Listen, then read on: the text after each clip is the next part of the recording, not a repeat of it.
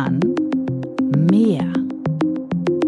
Der Podcast von Helmut Hochschild und Leon Stäbe. Hallo und herzlich willkommen. Wir melden uns aus dem Lockdown. Aus hallo dem Leon, hallo liebe Hörerinnen und Hörer. Hallo, alles ist zu. Die Frage ist jetzt, was passiert als nächstes? Also wir sind im Lockdown, die Schulen sind geschlossen. Was passiert als nächstes? Was schon die ganze Zeit passieren muss, und das muss natürlich als nächstes nochmal insbesondere passieren, es ist genau das passiert, was wir schon dachten. Es läuft die Pandemie also weiter. Es muss also jetzt nochmal strenger und klarer dran gearbeitet werden, dass nach dem 10. Januar, das ist ja wohl das Datum, das in den Wiedereinstieg der Schulen dann kommt, dass da etwas Vernünftiges an Bildungsprozessen in den Schulen stattfindet. Das muss gut vorbereitet, gut organisiert werden und hoffentlich auch gut von der Verwaltung unterstützt werden. Also machen wir weiter mit dem Homeschooling. Homeschooling 2.0 im Jahr 2021.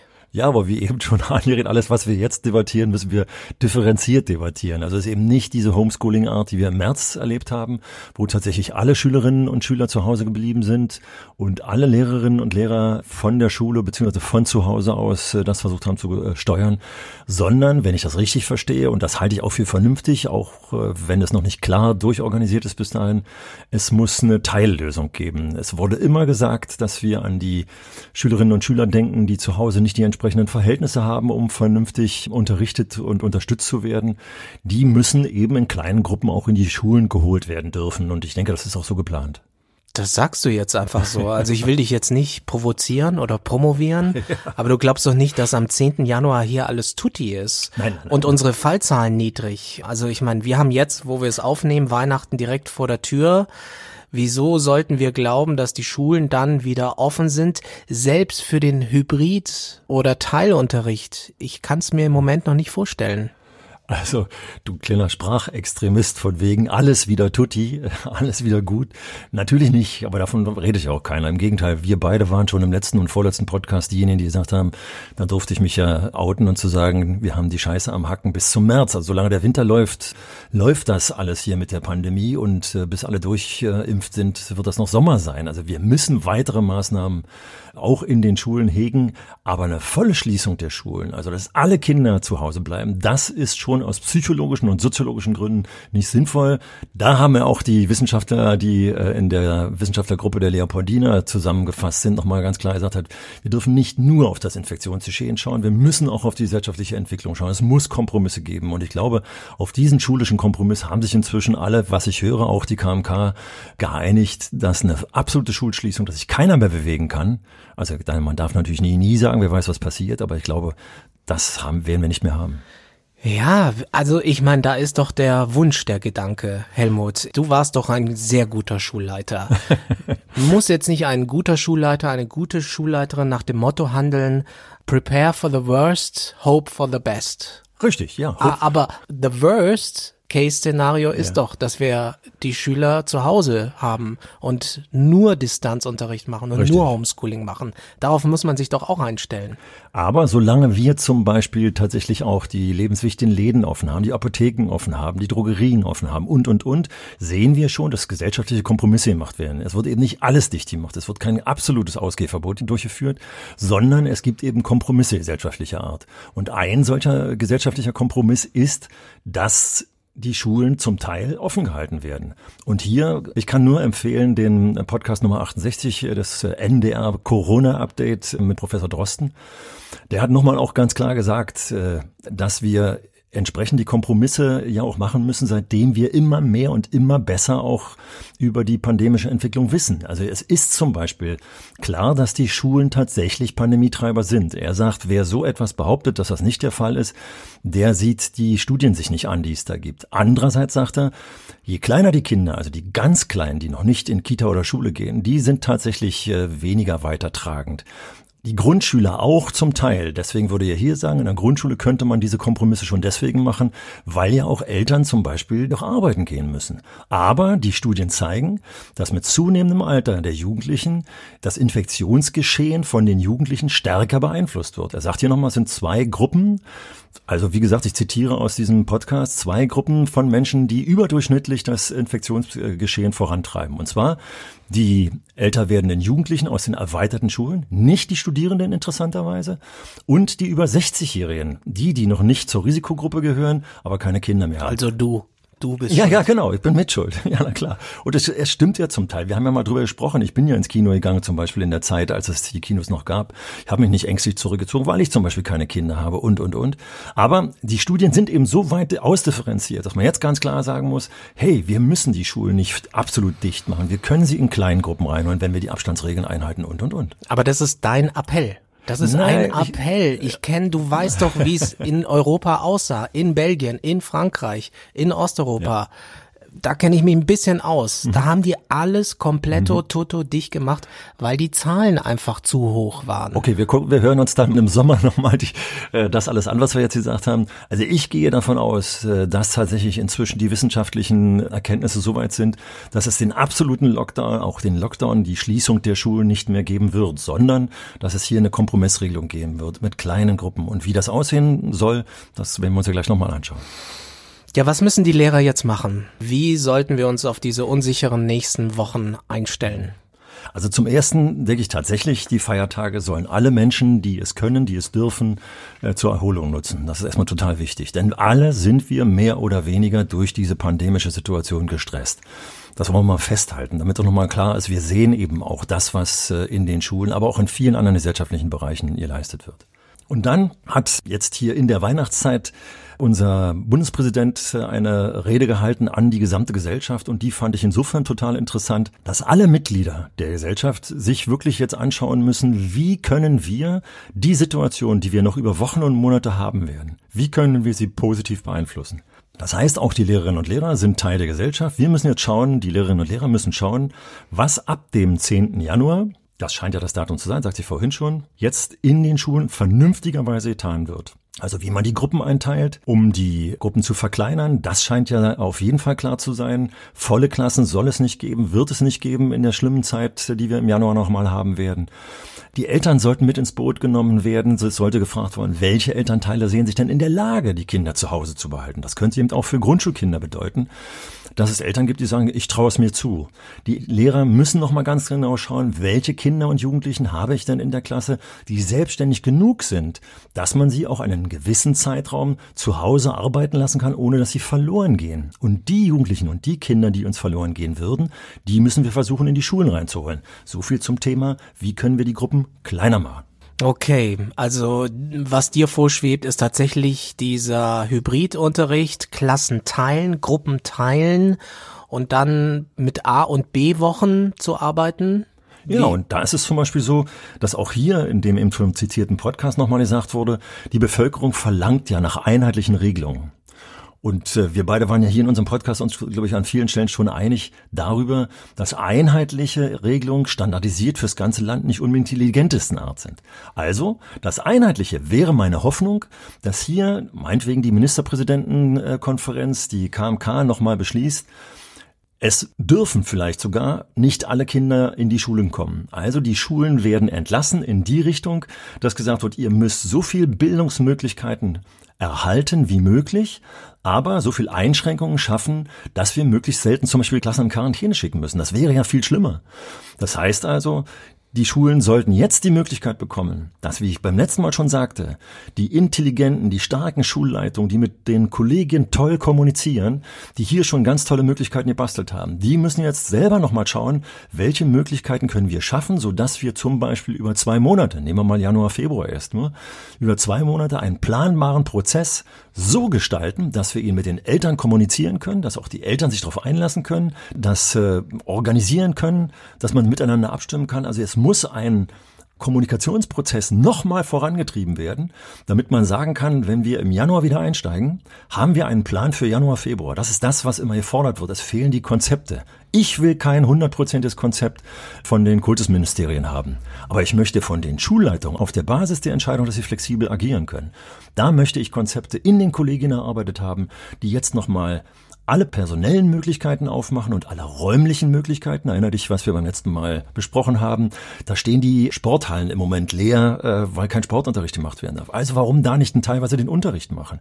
Mal schauen, was haben wir im Umfeld für Räume leer stehen, die wir eventuell rekrutieren könnten. Vielleicht sogar für Billiggeld, weil es Räume sind aus der Gemeinde heraus oder für ein wenig Geld und Kneipen mit einbeziehen können. Du erinnerst dich an die Grundschullehrerin, die anonym uns geschrieben hat und gesagt hat, dass mit dem digitalen Unterricht können wir uns so in die Haare schmieren, weil das nicht richtig funktioniert, weil die Tablets eben teilweise eben noch nicht da sind. Also da müsste es zum einen auf jeden Fall nochmal ein, ein Wahnsinnswumms, hat eine andere Hörerin uns geschrieben, ein Wumms nochmal geben, dass hier alle Organisatoren nochmal in die Gänge kommen, da wo es möglich ist, diese Möglichkeiten zu schaffen. Das Geld ist da. Es werden jetzt nochmal Umfragen durchgeführt, welche Kinder kein Tablet haben und solche Dinge. Aber wir haben immer noch nicht das Internet in den Schulen. Also verdammt und zu Ihnen, hier muss was passieren. Wohlwissend, dass das so schnell nicht geht und deswegen ist es so wichtig, dass jetzt eben ganz genau, individuell, wir kennen es aus dem Gymnasien, wir kennen es aus einigen ISS, wir kennen es auch aus wenigen Grundschulen, das Internet zur Verfügung steht, die sollen es machen dürfen, natürlich. Da, wo es nicht geht, muss ich zum Beispiel Abholsysteme für die Materialien für die Kinder äh, schaffen, aber ich muss eben auch Unterricht schaffen, wo die Kinder eben auch in den Schulen sind, wo wieder über das Gearbeitete gesprochen werden kann und, und, und. Und deswegen brauchen wir schulindividuelle Planungen und Konzepte, die von Januar bis Februar greifen. Schon deswegen, damit die Lehrkräfte, nicht wie die ausgebrannte Kollegin, ich sage es jetzt einfach mal so verkürzt, mit Recht sagt, dass wir immer wieder von Neuem rein müssen. Wir brauchen jetzt schulische Konzepte, die bis mindestens Ende Februar greifen. Aber sind wir dann nicht immer auf dieser appellativen Ebene? Man müsste, man könnte, man sollte. Du hast sie jetzt zitiert, dann, dann lese ich das mal vor. Uns hat mhm. Helena geschrieben, eine Mutter, die eben sich auf den Brief der Lehrerin der letzten Folge äh, bezieht und sie schreibt, sie kenne etliche Lehrer, die ebenfalls ausgebrannt sind. Ich habe drei schulpflichtige Kinder in Berlin und wundere mich schon seit Jahren über das Schulsystem. Da verändert sich nichts. Ich erkenne keine Ausrichtung auf die Zukunft. Ich begrüße, dass die Corona-Pandemie dies zum Vorschein gebracht hat aber mir fehlt der agile Ruck, der durch das Land geht. Wo ist die gemeinsame Anstrengung? Wo ist hier der Wumms? Der Wumms ist doch nicht da. Du sagst, es soll den Wumms geben, aber er ist nicht da. Also ich habe dich vorhin schon mal als sprachlicher Extremist bezeichnet, indem du schon wieder sagst, er ist nicht da. Wir beide Sagt wissen, sie doch auch. Ja, und er, Sagt sie doch auch. Trotzdem wird es nicht richtiger, wenn es mehrere Leute sagen. Wir sind ja nicht bei Trump, weil was wir, halt, der wieder dauernd wiederholt, dass es richtig wird. Wichtig ist doch, dass wir beide wissen, dass es Schulen gibt, die gute Konzepte haben. Ich habe hier eine Schule zitiert, die mir schon berichtete davon, als die ersten Klassen in Quarantäne gegangen sind, dass sie gesagt haben, so, wir organisieren jetzt einen vernünftigen Hybridunterricht, mit, dem mit dem alle Kollegen gleichziehen. Hier wird mit der Plattform des Hasso-Plattner-Institutes ein tolles Konzept von der Schule erarbeitet, haben die gemacht im Dezember, haben trotzdem sozusagen auch schon Hybridunterricht eingeführt, obwohl es die Schulaufsicht verboten hat. Und die haben gesagt, wir machen es, weil wir wissen, dass es so weitergeht. Und die sind bestens vorbereitet. Also die der, sind ja, bestens aber vorbereitet. aber insofern, nicht, insofern, Leon, dann stimmt der Satz, es, Helmut, es funktioniert nicht. Okay, aber es sind nicht alle. Es gibt doch tatsächlich Schulen, wo es nicht läuft. Richtig, richtig. Und das, darauf beziehen sich unsere richtig. Hörerinnen. Ja, und das ist das Problem. Natürlich, wenn du kannst du sagen, ich bin auf der appellativen Ebene, wenn ich sage, hier hört eigentlich die, das ist Aufgabe der Schulaufsicht, diese Schulen sich an die Kandare zu nehmen und zu sagen, so, jetzt helfen wir euch mal, das von Konzept für die nächsten zwei Monate machen. Wohl wissend, dass Schulaufsicht, und das schreibt ja auch gerade zum Beispiel diese Hörerin, die du gerade zitiert hast, dass sie leider nicht so funktioniert. Insofern können wir natürlich nur appellieren. Aber was, was, ist denn, was ist denn die Alternative? zu warten, bis wir von der Regierung was bekommen, von dem wir dann aber genau wissen, das ist wieder für individuelle Schulen ernst ja nicht pragmatisch machbar. Insofern beschreiben wir doch hier, und zwar nicht appellativ, sondern wir schreiben, was eben für die Jugendlichen sinnvoll ist und was übrigens die Wissenschaft auch sagt. Darum geht's mir doch. Ich appelliere doch nicht hier, weil Helmut Hochschild zweig allwissend ist. Nein, ich, ich, höre mir unter anderem den letzten Podcast an. Ich höre mir an, was die äh, Leopoldina sagt und, und, und. Wir lesen beide das, was jetzt durch die Presse geht. Das heißt, wir wissen das, was jetzt zu sinnvoll zu sein scheint. Genau weiß natürlich hundertprozentig keiner, weil die Entwicklung keiner voraussehen kann. Aber wir ahnen, dass es mindestens bis Ende Februar so geht. Und wir lesen die Mails, die wir bekommen. Richtig. Zu Corona kommen nämlich die ganz normalen Probleme an den Schulen dazu. Uns hat eine Lehrerin geschrieben, ich lese das auch mal vor, Zitat, ich würde mich als eine engagierte Kollegin bezeichnen, die offen für neue Unterrichtsformate ist und gerne Dinge anpackt und umsetzt, aber ich kann nicht mehr zählen, wie häufig ich im letzten Schuljahr im Büro der Schulleitung war und völlig desillusioniert herauskam. Die Stimmung im Kollegium unserer Schule ist mittlerweile am absoluten Gefrierpunkt angekommen, nicht in erster Linie wegen der Pandemie, sondern vielmehr, weil die Schulleiterin uns KollegInnen gegeneinander ausspielt, Projekte, die aus Eigeninitiative entstehen, eigentlich grundsätzlich abblockt und uns vor den Eltern in den Rücken fällt. Zitat Ende. Mhm. Und da sind wir jetzt an dem Punkt, den du ja vorhin auch gemeint hast, es funktioniert eben nicht überall. Ja? Das ist genau das Problem. Wir kriegen das Problem aber von schlechten Schulleitungen, die wir im ganzen Land auch irgendwo haben. Und ich will das statistisch überhaupt nicht äh, werten, wie viele das sind. Es gibt sie aber. Was ist jetzt hier zu tun? Es ist eben die Frage, was hat die Kollegin eigentlich bei der Schulleitung gemacht, als sie da gewesen ist und mit der Schulleitung gesprochen hat, obwohl sie wusste, dass es eigentlich eine tendenziell destruktive Schulleitung ist. Und deswegen sage ich immer, lasst uns auf die kleinen Bereiche zurückziehen. Also das ist das, was ich persönlich immer dann wieder getan habe, wenn ich merkte, dass ich im Umfeld irgendwo keine Unterstützung fand. Dass ich gesagt habe, so, ich gucke jetzt, ob ich mit denen, mit denen ich am engsten arbeite, das sind die Kinder in der Klasse, ich glaube, es ist ja eine Grundschullehrerin gewesen, die Kinder in der Klasse, deren Eltern, das sind meine nächsten Bezugspersonen. Plus die wenigen Fachlehrer, in der Grundschule sind es ja nicht viele, mit denen ich zusammenarbeite, wir müssen ein kleines Team bilden. Und in diesem kleinen Team, in diesem kleinen Klassenumfeld, das ist das, was Steinmeier, glaube ich, auch meint, wenn man sagt, hier in dem Bereich denkt jetzt darüber nach, wie ihr am besten die nächsten zwei Monate klärt. Klar darf man nicht widerrechtlich verfahren äh, also gegen das Gesetz verstoßen. Aber wenn sich alle einig sind, dass hier ein gutes kleines Konzept gefahren wird, dann kann ich auch gegen, das habe ich auch beschrieben, das habe ich selber eben ja auch erlebt, gegen destruktive Schulleitung etwas machen, weil ich sage, was willst du mir eigentlich sagen, wenn alle Eltern damit einverstanden sind, dass wir das so und so machen und wenn alle auf der Basis pädagogischer Erkenntnisse alle Dinge, die wir tun, für die Kinder das Beste sind. Was willst du eigentlich von mir? Also versucht euch auf das Kleine zu beziehen und versucht euch, liebe Hörerinnen und Hörer, zum Beispiel darauf vorzubereiten, wie stehe ich die nächsten zwei Monate durch und zwar möglichst erstmal, was kann ich alleine tun, um dann zu schauen, das habe ich auch der Hörerin dann eben geschrieben, mal zu schauen, gibt es nicht Verbündete im Kollegium, wo man der Schulleitung mal auch die Grenzen aufzeigen kann und sagen kann, also pass mal auf, hier bist du destruktiv, hier bist du nicht verbindend und unterstützend und, und, und.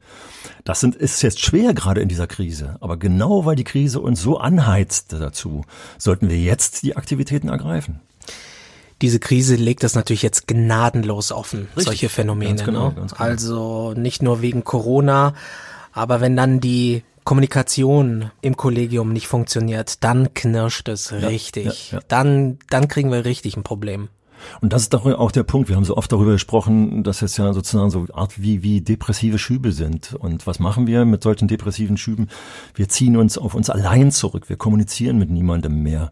Und das ist genau der falsche Weg. Das äh, verschärft die Situation. Und deswegen wäre es so wichtig, dass wir jetzt sagen, gerade wenn es mir so schlecht geht, ich erhole mich jetzt in den Ferien und dann suchen wir zum Beispiel hier in Berlin in der Woche zwischen dem 4. Januar und dem 10. Januar äh, das ist die Zeit, in der Schule schon stattfindet, aber die Kinder zu Hause sein werden wahrscheinlich in dieser Zeit.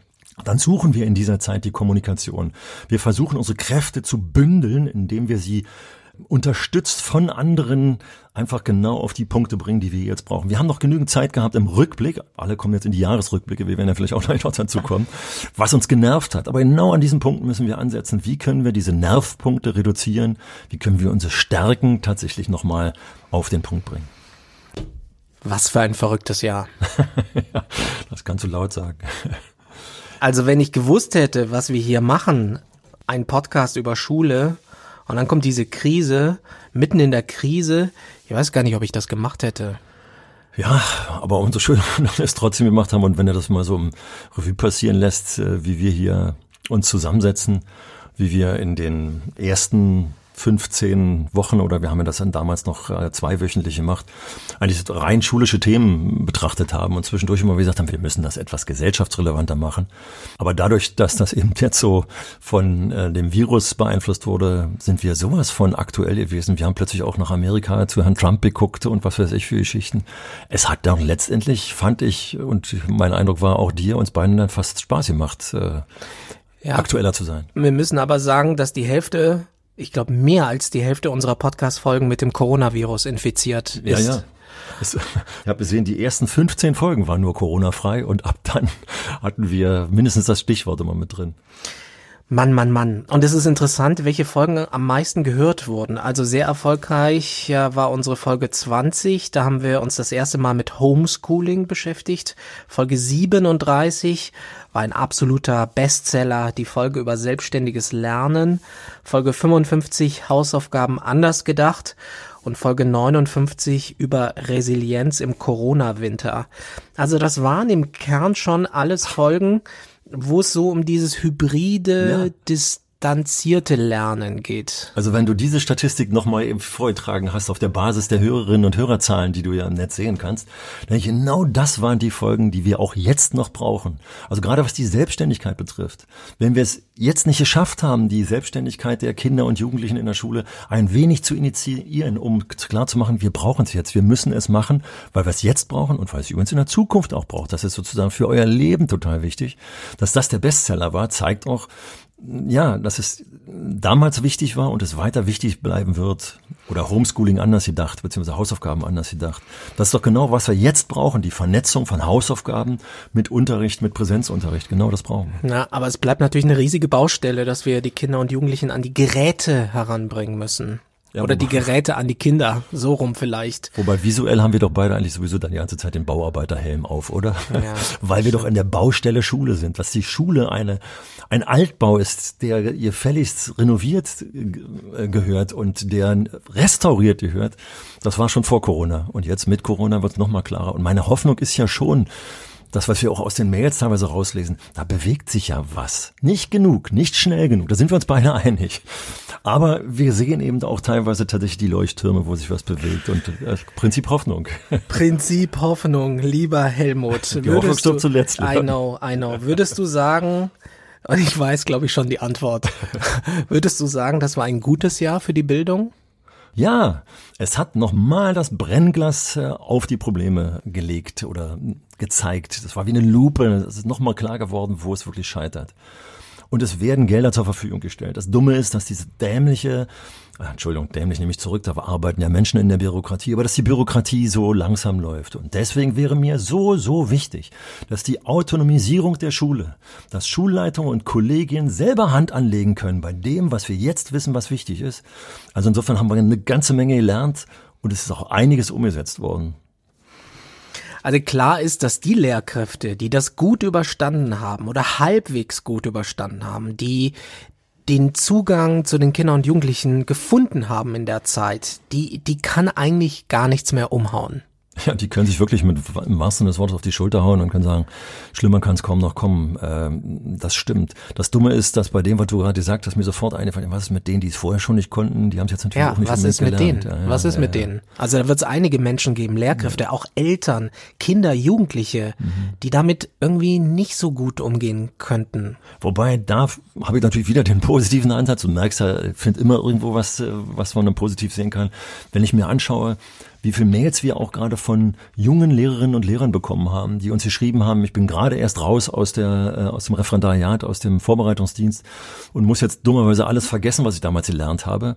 Dann habe ich aber dann oftmals aus den Mails rausgelesen, nee, sie mussten es nicht vergessen, sondern die mussten es nur anders organisieren. Und das waren die, wir haben mal von Pandemietreibern gesprochen, das sind jetzt hier die Innovationstreiber. Das heißt also die Tatsache, dass gerade die Schulen sich auch verjüngen, das höre ich übrigens häufig auch von Schulleitungen, dass die jungen Kollegen da auch sehr aktiv sind. Also da ist auch ein Funken Hoffnung drin. Wir hatten ja auch mal eine Folge, wo wir darüber geredet haben, ob hier eine Generation Lockdown heranwächst. Und jetzt sind wir mitten im zweiten Lockdown. Und du hast damals gesagt, die Folgen für die Kinder und Jugendlichen darf man gar nicht so überbewerten. Da können sich die Kids von gut erholen. Irgendwann einmal. Hm, bist du immer noch der Meinung, dass man das einfach so wegstecken kann. Ich bin hin und her gerissen. Also bei weil dem, wir jetzt im mhm. zweiten Lockdown sind. Ja, ja, klar. Bei dem Wort einfach, du hast gesagt, ob man das so einfach wegstecken kann. Das würde ich gerne rausnehmen wollen. Das ist schon eine komplizierte Situation, die wir jetzt hier haben. Einfach wegzustecken ist das nicht, aber genau das, was du für die Lehrerinnen und Lehrer gerade gesagt hast, die, die das durchgestanden haben, die nehmen da eventuell noch was an Kräftigung mit raus. Also das gibt's eben auch, will ich sagen. Und hier sind wir Erwachsene gefragt. Wenn wir Erwachsenen uns ins Jammertal begeben, alles in Zweifel ziehen und nur das Negative benennen und äh, dann werden die Jugendlichen das mitmachen. Wenn wir Erwachsenen das, was wir beide hier im Podcast ja tun, das tun, dass wir mal wieder sagen, guck mal nochmal, was hier auch Positives sich entwickelt, dann gehen die Jugendlichen nicht stark draus. Also man muss das wieder differenziert sehen. Klar ist, äh, dass einiges verloren geht, aber das Interessante ist ja, dass die gesamte Gesellschaft, also auch die Wirtschaft, die jetzt zum Beispiel Jugendliche nicht eingestellt hat, weil sie nicht wussten, wie es weitergeht, ja Nachholbedarf hat. Also ich denke, wenn der ganze Spuk vorbei ist, wenn wir durchgeimpft sind, dann wird es wieder so rasant aufwärts gehen, dass davon diese Generation auch profitieren wird. Ich unterstütze dich absolut in deiner Hoffnung. Danke, ähm, und ich will dich einfach auch noch ein bisschen ärgern. Also ja, sowas darf man doch ruhig, wie wir das hier sowas darf man ja doch ruhig mal auch abklopfen, klar, diesen Optimismus. Ja, Denn es, es ist nicht einfach. Klar, es ist nicht einfach, dass wir jetzt alle sagen, juhu, wir kommen daraus gestärkt. Und du zurück. machst das ja auch insofern gut, wie ich finde, weil ich das in den Mails ja immer wieder auch lese dass wenn ich hier nur immer das Positive herausposaunen würde, dann würden mich alle für Schönfärber oder für einen, was weiß ich, einen verrückten Visionär halten. Also, dass du immer wieder kommst und mich so ein bisschen auf den Boden äh, der Tatsachen runterholst, das passt ja. Äh, wir merken nur, dass du das eben doch immer so ein bisschen mit der negativen Einschätzung tust äh, und dann, das riecht nach Schönfärberei, aber ich dann immer wieder damit komme, hey, es geht auch anders und das genau so differenziert, wie wir beide das hier machen müssen. So muss man die Lage betrachten, glaube ich. Und also man muss schon sagen, also man lernt Dinge schätzen. Ich ja. habe in diesem Jahr viele Sachen schätzen gelernt. Dich zum Beispiel, dass wir uns immer wieder regelmäßig getroffen haben. Ja. Freundschaften, Beziehungen. Wir haben erlebt, dass die Kids gesagt haben, sie wollen an die Schule mit einem Funkeln in den Augen. Wer hätte das gedacht? Ja, die Kinder haben teilweise, und das hätten wir manchmal gar nicht vermocht, von den Kindern vielleicht, oder von den pubertierenden Jugendlichen, dass die plötzlich auch Wertschätzung für bestimmte Dinge haben, für Beziehungen zueinander haben und, und, und. Und das müssen wir alles stärken. Das dürfen wir jetzt auch stärken. Was hast du in diesem verrückten Jahr gelernt, Helmut? Ich glaube, da hat sich wieder etwas verstärkt, was ich mein ganzes Leben lang mir auf der einen Seite erhofft hatte. Ich hatte immer, wenn ich äh, wieder auch eine neue Tätigkeit begann, äh, gedacht, oh Mann, hier braucht, wird eine Menge Energie gebraucht, eine Menge Flexibilität gebraucht und ich hoffe, dass es irgendwann mal eine Zeit äh, geben wird, wo ich dann von meinen Ritualen, von meinen Erkenntnissen profitieren kann und mich so ein bisschen ausruhen kann. Und jedes Mal, wenn ich das dachte, dachte ich, Scheibenkleister, hast dich wieder getäuscht. Und genau das ist wahrscheinlich auch das Leben lang die falsche Einstellung gewesen. Jetzt bin ich in den Ruhestand gegangen und sitze hier mit dir und gehe jetzt in die Schulen und äh, rede mit Kollegen und denke, was können wir eigentlich von dem, was wir über Jahrzehnte gelernt haben, noch gebrauchen? Alles, aber auf dem wir flexibel aufbauen müssen. Also ich glaube, ich habe gelernt, wenn wir uns die Flexibilität im Leben erhalten, und zwar wirklich bis zum Tode, bis zum Schluss, dann können wir so viel profitieren, auch aus solchen Situationen. Die Flexibilität und den Blick aufs Positive. Lasst euch nicht unterkriegen, auch wenn es euch noch so dreckig geht. Und das habe ich in vielen Situationen eben genauso erlebt es gibt immer auch positive Ansätze, die wir nutzen müssen.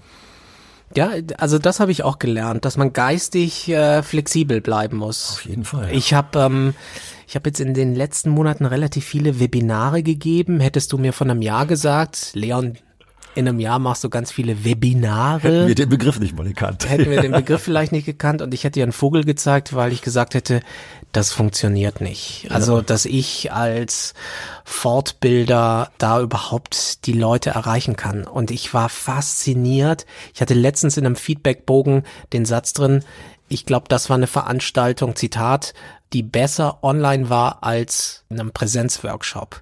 Weil die Leute einfach zu Hause gearbeitet haben und damit auch in einem geschützten Bereich waren. Will sagen, es geht. Es geht nicht alles, aber in bestimmten Bereichen geht es. Und wenn ich da noch verstärken darf, die kurze Strecke, die du eben gemacht hast zwischen es geht nicht und es ist sogar besser als früher, wie der eine, ein Teilnehmer bei dir gesagt hat, das ist genau der Punkt. Wie oft musste ich mir in meinem beruflichen Leben anhören, das haben wir noch nie so gemacht, das funktioniert überhaupt nicht, mit unseren Schülern geht das nicht, das ist nicht erlaubt. Und wenn wir uns mal überlegen, was in letzter Zeit alles erlaubt ist, also eben die Kinder nach Hause zu schicken und sie Hause, zu Hause arbeiten zu lassen. Also was da wieder an Potenzial da ist, von dem wir vor einem Jahr noch gesagt haben, das geht nicht, haben wir noch nie so gemacht. Also da steckt so viel ja, Veränderungsmöglichkeiten drin. Nutzen wir es. Nutzen wir es und wir haben auch natürlich viel von euch gelernt. Dafür vielen, vielen Dank, dass ihr uns mit den vielen Mails, mit vielen Impulsen uns durch das Jahr begleitet habt. Das waren hunderte Mails, die da hin und her gegangen sind.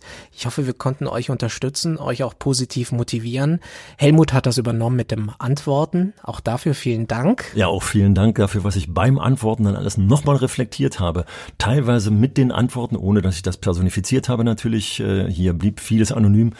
Äh, nicht alles, manche Vornamen haben wir hier mal genannt, deswegen sage ich nur vieles anonym. Aber damit bin ich teilweise in Schulen reingegangen und habe dann teilweise mit euren Mails auch Prozesse äh, in den Schulen nochmal initiiert. Also tausend Dank dafür und ihr habt uns auf jeden Fall sehr motiviert. Ihr könnt uns weiterschreiben, gerne an info at schule-kann-mehr.de. Wir schauen weiter in unsere Mails, auch jetzt in der Lockdown-Zeit zwischen den Jahren, an den Feiertagen im neuen Jahr. Wir sind da. Wenn euch was durch den Kopf geht und ihr wisst nicht, wohin damit, dann schreibt uns gerne. Wir beide gehen jetzt aber in einen kleinen Winterschlaf. Also, Helmut, ich muss mich auch ein bisschen von dir erholen. ja, ja, ihr merkt ja gegenseitig gehen ja manchmal die Wellen hoch, äh, die Mikrofone wabern vor uns her hier. Ja, ja, wir brauchen beide die Erholung.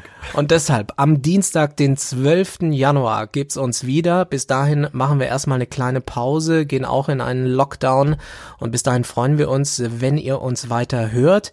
Die Folgen, Helmut hat es gesagt, sind alle noch aktuell. Hört gerne quer. Das hat fast schon was Dokumentarisches. Also die ganz alten Folgen zu hören, wo wir darüber diskutieren, ob Corona überhaupt ein Thema sein wird, Anfang März. Und jetzt sitzen wir hier ja. im zweiten Lockdown. Also es ist auch toll zu lesen. Wir haben uns ja manchmal Gedanken gemacht, Leon, wie unsere Hörerinnen und Hörer äh, unsere Podcasts hören. Und das ist dann auch gerade ganz frisch eben äh, jemand geschrieben hat und sagt, ich habe euch gerade entdeckt und bin dabei, euch durchzuhören. Bin jetzt bei Nummer 17 angekommen. Also wir hätten gar nicht gedacht, äh, dass wir so viel da erzeugen und äh, finde es immer ganz toll, weil das äh, zeigt uns, was ihr für eine Wertschätzung habt und das äh, zeigt mir oder uns beiden, was wir euch für eine Wertschätzung mit rüberbringen, äh, dass wir das hier weitermachen und diese gegenseitige voneinander profitieren. Macht echt Spaß. Danke. Abonniert uns gerne bei Apple, bei Spotify und über die Apps, die ihr sonst für Podcasts nutzt. Dann verpasst ihr keine Folge und ihr verpasst auch nicht, wenn wir im neuen Jahr wieder einsteigen. Wir müssen ja überhaupt überlegen, wie wir weitermachen sollen. Das Bildungssystem wurde so durcheinander gerüttelt Dazu nutzen wir jetzt die ruhigen Tage und bereiten auch unsere Videokonferenz, unseren Videocall vor mit unserer Community, also mit euch, liebe Hörerinnen und Hörer. Etliche Adressen habe ich ja schon gespeichert, die für die Einladung dann parat gelegt habe. Genau, das machen wir im neuen Jahr. Also wenn ihr Interesse habt an einem Videocall, meldet euch, schreibt uns eine Mail. Wir äh, tun dann diese Adresse, diese Mailadresse auf eine Liste und werden euch dann informieren, wann wir diesen Videocall machen. Euch jetzt mal ein frohes Fest, auch wenn es dieses Jahr anders ist. Hakt dieses Jahr positiv ab, freut euch aufs neue Jahr. Das kann nur besser werden. Helmut, macht das Beste aus dem Lockdown und vor allem bleibt gesund, bleibt gesund. Das wünschen wir euch. Ja, aber ich möchte auch nochmal ganz klar sagen, Leon, ich freue mich total, äh, dass wir uns dann äh, Anfang Januar wiedersehen. Und wir sehen uns zweimal wieder.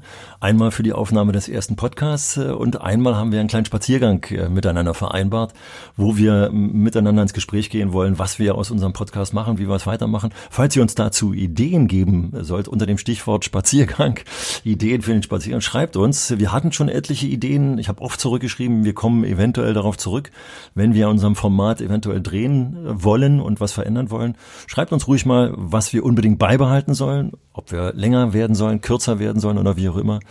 Und was ihr sonst so Ideen für Ideen habt für unseren Spaziergang, Leon. Darauf freue ich mich.